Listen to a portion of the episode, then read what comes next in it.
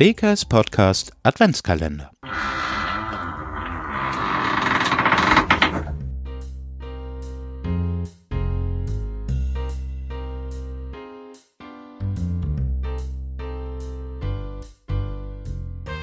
Moin moin Läbelüt und willkommen zu meiner neuen Podcast-Folge.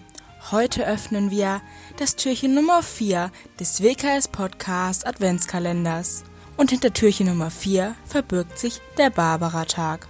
Einer der schönsten Bräuche, die sich um Heilige ranken, ist das Schneiden von Obstbaumzweigen am 4. Dezember. Es ist der Namenstag der heiligen Barbara, die sich als Christin bekannte und deshalb von ihrem Vater hingerichtet wurde. Das jedenfalls besagt die Legende. Auf dem Weg zum Gefängnis soll sich ihr Kleid in einem Kirschzweig verfangen haben, den sie abpflückte und mitnahm.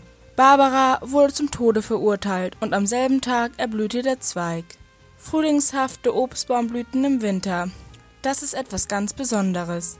Gerade deshalb freuen wir uns sehr darüber, in der dunklen Zeit vor Weihnachten mit zarten Farben eine Ahnung von dem erwachenden Leben im neuen Jahr zu bekommen und das ist wohl auch der Sinn dieses Brauches, der in ganz Deutschland, aber auch in Österreich und der Schweiz bekannt ist. Die Zweige verheißen Lebensfreude und Hoffnung. Welche Zweige verwendet werden, ist regional unterschiedlich, aber eigentlich ist es gleich, ob Kirsch, Apfel, Birken, Haselnuss, Kastanien oder Pflaumen erblühen. Die Symbolik steht im Vordergrund und nach dem alten Volksglauben verheißen die Blüten vor allem Glück und Segen für ein neues Jahr. Eine Art Orakel sollten die Zweige auch darstellen, denn je nachdem, wie viele Blüten sich entwickelten, so glaubten die Bauern früher, so viel Nachwuchs würde es auch bei den Tieren auf dem Hof geben. In manchen Gegenden wurde früher mit den Barbarazweigen aber auch noch andere schöne Geflogenheiten verbunden. Junge Mädchen gaben jedem Zweig den Namen eines Verehrers. Der junge Mann, dessen Zweig zuerst blühte, sollte der spätere Bräutigam werden und in Niederösterreich werden noch heute an Kirschzweige Namenszettel gehängt. Derjenige, dessen Zweig zuerst Blüten trägt, wird im kommenden Jahr besonders viel Glück haben. Ein weiterer Brauch, als sogenannten Barbara-Weizen sehen Gläubige am 4. Dezember einige Körnchen Weizen in einer Schale aus, sodass sie bis Weihnachten sprießen. In einigen Regionen des Rheinlands bekommen Kinder bereits am Barbara-Tag Geschenke.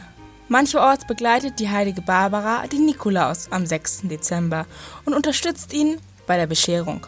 Auch Bergleute und Feuerwehrleute in einigen Regionen Europas ehren die heilige Barbara mit speziellen Bräuchen. Früher war es in Österreich üblich, dass Bergleute am 4. Dezember Barbara-Brot aus Pfefferkuchenteig erhielten. Barbara-Zweige werden am 4. Dezember geschnitten. Es ist natürlich schön, einen Strauß aus dem eigenen Garten zusammenzustellen, aber auch viele Gärtnereien und Blumenläden halten für diesen Tag verschiedene Zweige bereit. Dass sie genau an Weihnachten erblühen, muss nicht dem Glück oder Schicksal überlassen werden.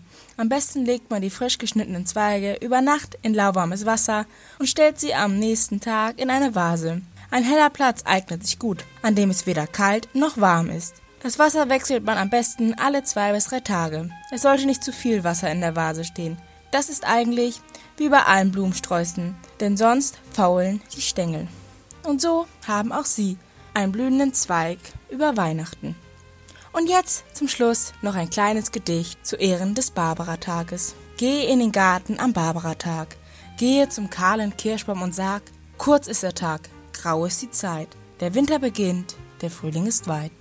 Doch in drei Wochen, da wird es geschehen, wir feiern ein Fest, wie der Frühling so schön. Baum, ein Zweig, Gib du von dir, ist er auch kahl, ich nehme ihn mit mir, und er wird blühen in seiliger Pracht, mitten im Winter in der heiligen Nacht.